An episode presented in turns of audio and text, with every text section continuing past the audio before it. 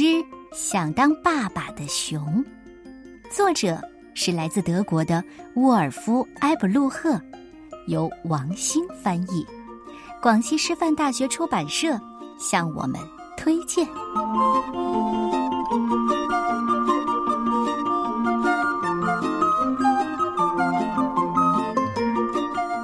春风从大熊洞前吹过。还没长出新叶的小花树，开心的摇着树干；勤快的鸟儿唱着歌儿，开始捉虫了。大熊睡了整整一个冬天，当他醒来的时候，肚子咕噜咕噜的叫个不停。好几个月没吃东西了，他饿极了。大熊吃了很多很多的东西，没过多久。他又变成一只胖乎乎的大熊。一天下午，太阳暖洋洋的，大熊心里美滋滋的。他突然好想当爸爸，当一个高大又强壮的熊爸爸。可是，怎样才能当上熊爸爸呢？大熊想啊想啊，怎么也想不出来。第二天一大早。大熊鼓足勇气，使出全身的力气，冲着森林大喊：“喂，谁知道我怎样才能有个宝宝啊？”一只兔子突然跳到大熊的面前：“什么？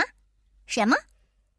兔子很惊讶：“你真的不知道，宝宝是从萝卜地里长出来的呀？啊，就在两个特别特别小的萝卜中间。”宝宝的耳朵长长了，就会从土里伸出来，抓住耳朵一拉，哎哎，你的宝宝就出来了。呃，当然，拉的时候呢，一定要特别特别特别特别的小心。临走的时候，兔子又得意地说：“嘿嘿，很神奇，对吧？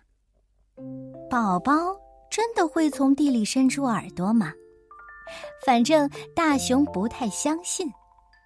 不过第二天一大早，他还是忍不住跑到了萝卜地里。”哦，只是他拔萝卜的时候啊，被农妇发现了，仓皇的而逃。喜鹊对大熊说：“什么？哦，宝宝是从两个小萝卜中间长出来的？啊，那才不是呢！想要宝宝简单极了，你生个蛋，然后孵一孵就好了。”大熊觉得这个说法有点奇怪。不过，他还是决定找个合适的地方试一试。过了一会儿，大熊又去问鲑鱼，他狠狠的吸了口气，把脑袋深深的埋进水里。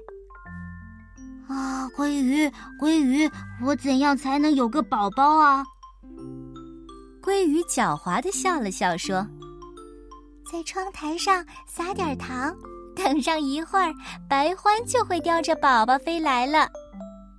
大熊不知道什么是窗台，不过他知道白欢在哪儿。可是当他找到白欢的时候，白欢不耐烦地说：“什么？什么？你看，你看，我只会抓青蛙。还有，这冬天呢，我会飞到非洲去，哪里会给你叼什么宝宝呀？”大熊有些绝望，一屁股坐在草地上。这时候，飘来一朵奇怪的云，看起来像是一只熊。大熊突然想起小时候妈妈经常给他讲的故事：熊宝宝出生以前会在大熊云朵上欢快的跑来跑去。不过他现在都快忘了。就在这时候。大熊听到一个温柔的声音：“你真的想要一个宝宝吗？”他吃惊的转身，一只美丽可爱的母熊正看着他呢。“呃，呃，是，可是，你怎么知道的？”“因为你看大熊云朵的样子很特别呀。”母熊微笑着。往他身边靠了靠。啊，你也相信大熊云朵的故事。母熊轻轻的摇了摇头，他看到大熊失望的样子。不过，如果你愿意和我在一起，明年春天，我们就会有个漂亮的宝宝了。